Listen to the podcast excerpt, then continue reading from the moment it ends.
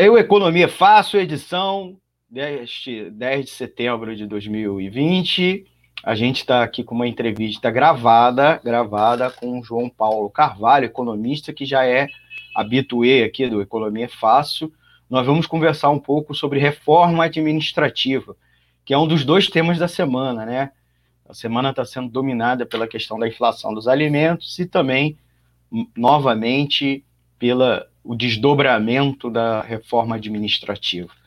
João, eu queria que a gente conversasse mais, com mais ênfase num comentário, né, uma entrevista, me parece, do ministro da Economia, Paulo Guedes, na qual ele menciona é, na, é, no, no, no, no, que os cargos da alta administração pública teriam salários atualmente que seriam muito baixos, né?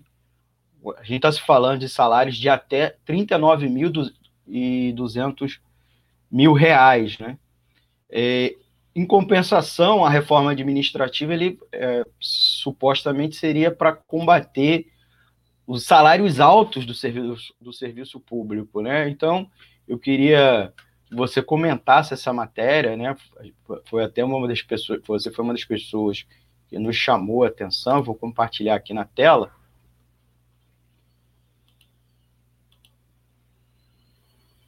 É uma matéria, essa aqui é do está é, no Economia UOL, né, na qual o ministro fala justamente os ministros do Supremo Tribunal Federal, do TCU, por exemplo, têm remunerações supostamente baixas, né? É, o que há por trás desse tipo de, de notícia, é, João? Ela, não é um contrassenso nesse, é, falar a respeito disso? Just no momento que se alega que os salários de servidores seriam muito altos, que se pede sacrifício dos servidores públicos, que um dos motivos da reforma administrativa era que os salários seriam muito altos. Na sua avaliação, o que essa matéria esconde, o que ela objetiva, e de fato existe um inchaço da máquina pública e os servidores públicos ganham altos salários? Com você, meu amigo. Melmi, é, boa, boa noite, né? Acho que essa entrevista vai ao à noite, né? É, a questão é, ficou bastante contraditório para o governo, né? Essa fala do ministro Paulo Guedes, né? Porque a justificativa principal para se fazer uma reforma administrativa é justamente você diminuir a, o percentual de gastos públicos que é destinado ao pagamento de pessoal. E a justificativa, inclusive, para isso é não só o peso que o gasto público tem na, no orçamento, mas também o fato de que os servidores públicos, de, de uma maneira geral, ganhariam um salário muito acima da iniciativa privada. E no momento, você, essa fala do Paulo Guedes acaba entrando em contrassenso com isso, né? Porque se você pegar, se você pegar a média de serviço público, de fato você vai ver que ela é substancialmente superior aos salários da iniciativa privada. Mas se você, ao invés de usar a média, usar uma a mediana como medida, né, tirando os valores muito acima e muito abaixo, você vai ver que não há tanta diferença assim entre os salários do, da, do setor público e do setor e da iniciativa privada. E se você pegar, é, focar ainda mais no, a questão do poder executivo, por exemplo, se separar as três esferas de poder, analisar os salários em cada uma das esferas, você vai ver que, por exemplo, o executivo, que vai ser quem vai, quem vai é, por essa proposta de que vai ser aquele que vai ser mais afetado na questão salarial, é aquele que ganha menos, inclusive.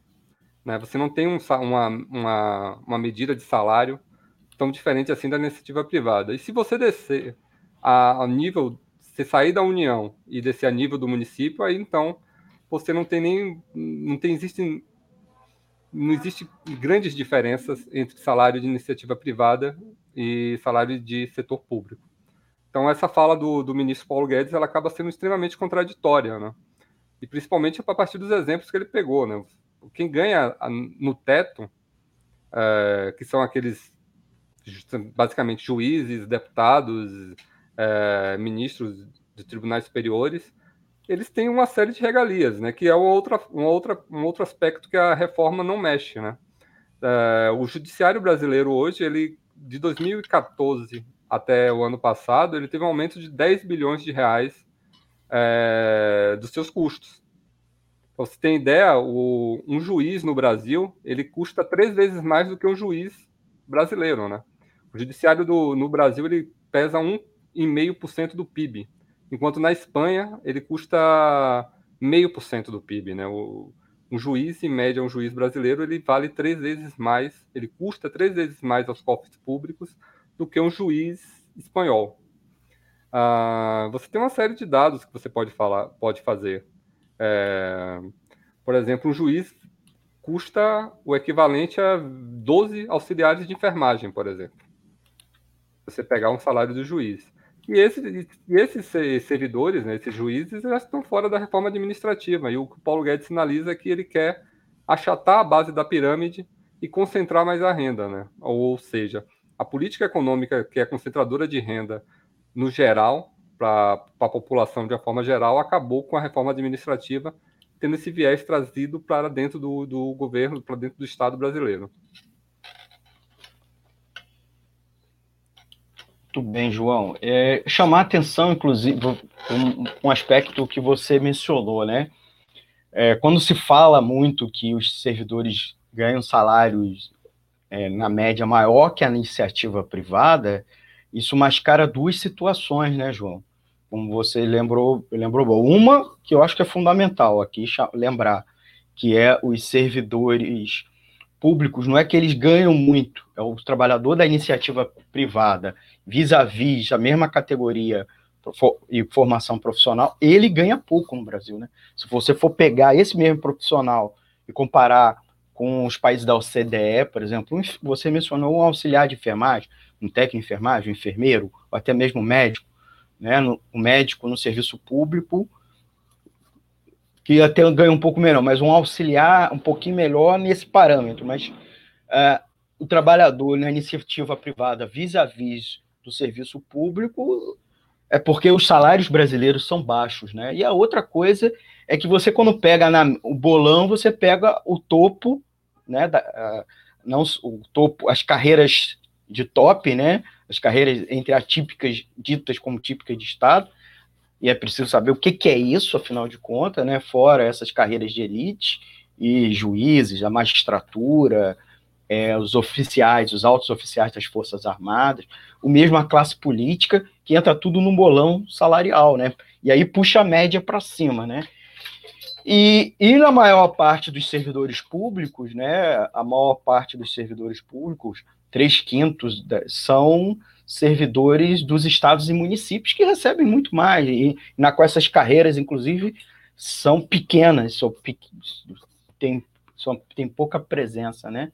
Então, é, é, nós temos, estamos lidar, lidando aí com um forte mito, né, que o, servidor, o serviço público, boa parte dos servidores públicos e federais recebem salários, né, a, a própria pesquisa da OIT recebe em média 3.300 né, também mais de 3 quintos dos servidores públicos federais recebem é, é, até R$ 3.800, né, R$ 3.800 de salário, que é vis-à-vis -vis a mesma média dos trabalhadores da iniciativa privada, é, se a gente estabelecer uma equiparação, com algumas exceções, né, um restante, um percentual, e uma parcela muito pequena, que não é nem 20% dos servidores públicos federais, recebem esses altos salários que você mencionou. Mas eu queria te questionar essa, exatamente essa afirmação do, do, do, Paulo Guedes, que você fosse um pouco, um pouco mais dentro dela, né? Porque causa, causa curiosidade na gente, né? Porque o Paulo Guedes diz que os salários dos servidores são altos, mas aí quando vai apontar os altos, o que, que tem por trás disso? Ele, na verdade, quer dividir a, o serviço público, né, um processo de mobilização que poderia juntar todos, né, os, a Nata e a Ralé, é, aí dividiria a Ralé, né, faria com que a Nata apoiasse a iniciativa, seria por trás disso, né, e ele inclusive usou o argumento do, da iniciativa privada, né, que diferenças salariais existem entre começo da carreira o, o pessoal de mais, é, mais tempo, com mais formação. Então ele está e alegou que isso seria meritocracia. Né? Que, Não, quais é... são as intenções e a lógica por trás disso?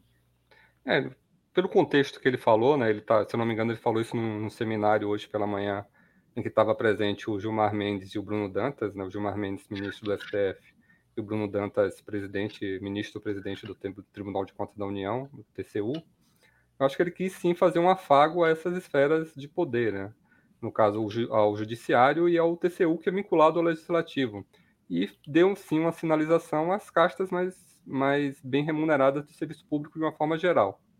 Ah, no sentido até mesmo de dizer que vai manter é, privilégios. Né? É, a gente passou por uma reforma da Previdência que falava que ia atacar privilégios, mas que não entregou isso realmente. Né? A gente sabe que os privilégios eles foram mantidos. E a gente agora vai enfrentar uma reforma administrativa que vai na mesma linha, nessa mesma linha. Uh, ela é, é, é, um tanto curioso, por exemplo, que a, que a reforma administrativa ela, ela se, se baseia, né? ela se justifica com, com base em, em questões fiscais. Mas não tem nada nela, por exemplo, que fala sobre os problemas mais críticos nesse sentido, né? Que é aquela questão da possibilidade de você conceder reajuste com medida provisória, as questões da, das violações do teto remuneratório. É muito curioso, por exemplo, quando a gente trata de teto remuneratório, o teto é 39 mil, mas a gente sabe, por exemplo, que ju tem juiz que ganha 100, mais de 100 mil reais por mês, porque acaba somando as verbas indenizatórias ao seu salário. Teve um caso recente de um juiz em Minas que conseguiu, a partir de vendas de férias e outras coisas, conseguir um salário acima de 600 mil reais no mês. Então, isso, isso a reforma administrativa ela não, não a ataca, né? E aí entra a questão jurídica, né, de que o executivo não poderia propor uma reforma administrativa que adentrasse as prerrogativas do judiciário e do legislativo, mas nós sabemos muito bem que, evidentemente, o judiciário não vai legislar contra ele mesmo, ou seja, você precisaria criar mecanismos, já que está se propondo uma emenda constitucional, para que se limite a concessão desses benefícios, essas violações do teto remuneratório, que o teto seja de fato um teto, né? Uh, e a ausência do tratamento dessas questões é uma questão, é uma indicação ruim, né? Porque ela, ela, ela sinaliza uma preservação de justiças e ilegalidades, né? Que é aquela coisa que acaba estimulando o pior tipo de barganha política, né? E que aumenta a, a, as desigualdades entre as, carre entre as carreiras e favorece, sim, as carreiras mais poderosas, né? A gente sabe muito bem, por exemplo, que existem carreiras e carreiras dentro do, do próprio executivo. Ah, o, o, chamado ciclo de gestão, ou ciclo fiscal, né, que envolve ah, os gestores públicos, os auditores fiscais, eles têm um poder de barganha muito, muito forte junto ao, a, ao executivo. E na reforma administrativa isso não se, isso não se muda, né? e não se sinaliza nem mesmo para uma melhora da gestão, do melhora do atendimento à população, né? Para além de você mexer no salário, você precariza em, em diversos sentidos a, a situação daqueles servidores que estão na ponta, muitas vezes, né? São aqueles que oferecem o serviço diretamente à população. Você imagina essa, essa, essas novas criações de tipos de contratação sem a presença da estabilidade, como elas vão se refletir nas prefeituras, por exemplo que são é, as grandes responsáveis pela, pelo pela prestação de serviço direto à população. O servidor ele vai ficar muito mais é, inseguro perante os seus chefes e vai sofrer muito mais pressão para agir de uma forma política se ele não for estável. Inclusive né? ilegal, cometer ilegalidades, né? Exatamente, né? né? Ou mesmo ceder à pressão para aceitar corrupção, né? Isso, é, para se, se não participar ativamente, ser forçado a participar, ou pelo menos fechar os olhos, né? Diante de atividades corruptas realizadas pelos chefes, né? É, a gente está partindo para institucionalizar talvez os guardiões do Crivella, né? A nível nacional, né? Seria a, cria seria a criação daqueles cargos comissionados em que há um comprometimento muito mais com o chefe do executivo no momento do que com a prestação de serviço público de qualidade de fato. É, João, aprofundando, você citou um exemplo fluminense. Você que é baiano, né? É a Bahia que tem como parte do Nordeste, a história, o histórico do coronelismo, pelo menos não que tenha sido mais forte, ou mas pelo menos tenha perdurado mais tempo, se abre uma possibilidade de retorno ao coronelismo dentro da administração pública, né? Quando o eleito muitas vezes colocava os, os guardiões dele dentro da máquina, né?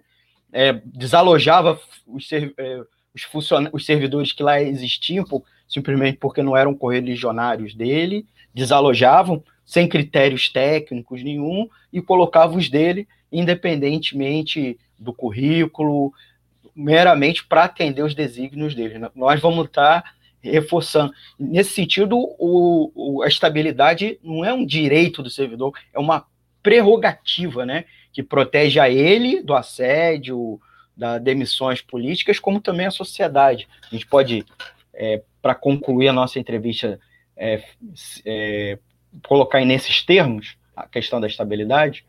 Com relação à Bahia, você pediu um exemplo, tem há, alguns anos já na Bahia, algumas décadas, se criou o chamado Regime Especial de Direito Administrativo, que se chama REDA, é, que era o responsável por contratação de mão de obra para o setor público por fora dos concursos públicos. É, se, se aproveitava-se isso e se contratava principalmente aquelas atividades mais simplórias, digamos assim, né? Atividades, por exemplo, de secretaria de colégio, por exemplo, eram todas feitas via, via esse contrato. Com a mudança de governo aqui na Bahia, lá em 2007, quando sai o grupo, os carlistas saem do poder e assumem o PT, o PT reformula isso. É, hoje, para você poder ter acesso a um cargo via reda, você faz uma seleção pública, uma espécie de concurso público, mas continua sendo é, uma atividade extremamente precarizada, né? Porque é um servidor que tem um contrato temporário, ele é um, na realidade o REDA nada mais é do que um contrato temporário de serviço público, voltado para questões, basicamente para questões meramente administrativas, mas também, por exemplo, é comum se contratar professor em situações de emergência por meio dessa, desse regime especial de direito administrativo. E é, são pessoas que não têm, que têm um salário garantido durante um período, mas não têm uma perspectiva de carreira, por exemplo.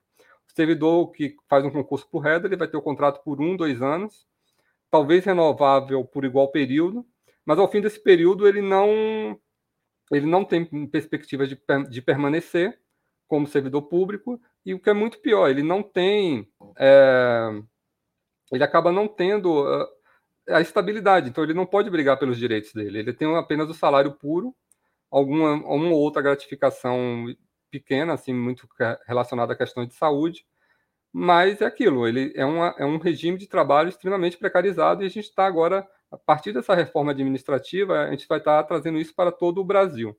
Com relação à importância da estabilidade, eu queria fechar com trazendo um exemplo que aconteceu na época ainda do governo Dilma, do primeiro governo Dilma, quando se estava discutindo é, as obras para a Copa do Mundo acho que você lembra também, isso acabou ganhando uma certa repercussão na imprensa, o caso de um servidor público, um analista de infraestrutura, que era o responsável por dar um parecer com relação a uma obra do BRT, né? Tinha uma dúvida do que se faria em Cuiabá, se seria um, um BRT, em termos de transporte público para a Copa do Mundo, seria um BRT ou um VLT.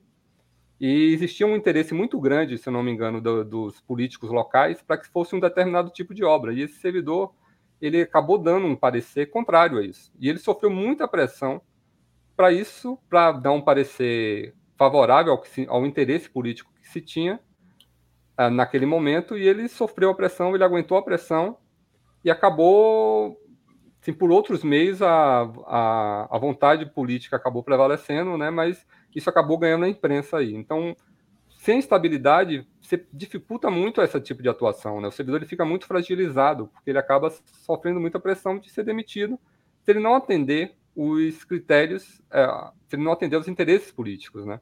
Lembrando sempre que a reforma administrativa, como ela está indo, não há clareza de critérios de desempenho para demissão de servidor. Né? Existe a questão da regulação da, de um artigo da Constituição que prevê a demissão sob a demissão de servidor público por insuficiência de desempenho. Só que essa questão do desempenho é sempre muito polêmica, né? Porque da forma como está sendo proposto aí os projetos de lei que regulamentam este artigo, ele coloca muito na cargo da chefia única e exclusivamente a chefia direta imediata a chefia do... direta imediata que, que também pode estar, vezes... inclusive suscetível a antipatias Exatamente. tensões do ambiente de trabalho. E né, a própria chefia recebe pressão, muitas hum? vezes. E a própria chefia, é, por ser uma chefia imediata mais rasa, digamos assim, né? Mas também sofrer pressões Exatamente. a hierarquia superior a ele, né? Exatamente. Então é isso que a gente está vivendo aí. A perspectiva com essa reforma administrativa são muito ruins. Assim. E existe uma série de outros pontos que a gente poderia levantar aqui, né? A própria questão de, de mudança de, de forma de seleção, a própria mudança no estágio probatório, que é muito questionável também. Então, são vários aspectos aí que poderiam ser debatidos. Tá bom, João, muito obrigado. Conversamos com o João Paulo Carvalho, economista. Ele, apesar de baiano, é atualmente residente lá no Distrito Federal, servidor público federal e dirigente sindical dos servidores públicos federais. Muito obrigado, João Paulo. Obrigado, Almir. Seja... Obrigado a todos. Sempre muito bem-vindo aqui no Economia Fácil. Tchau, tchau. Tchau, tchau.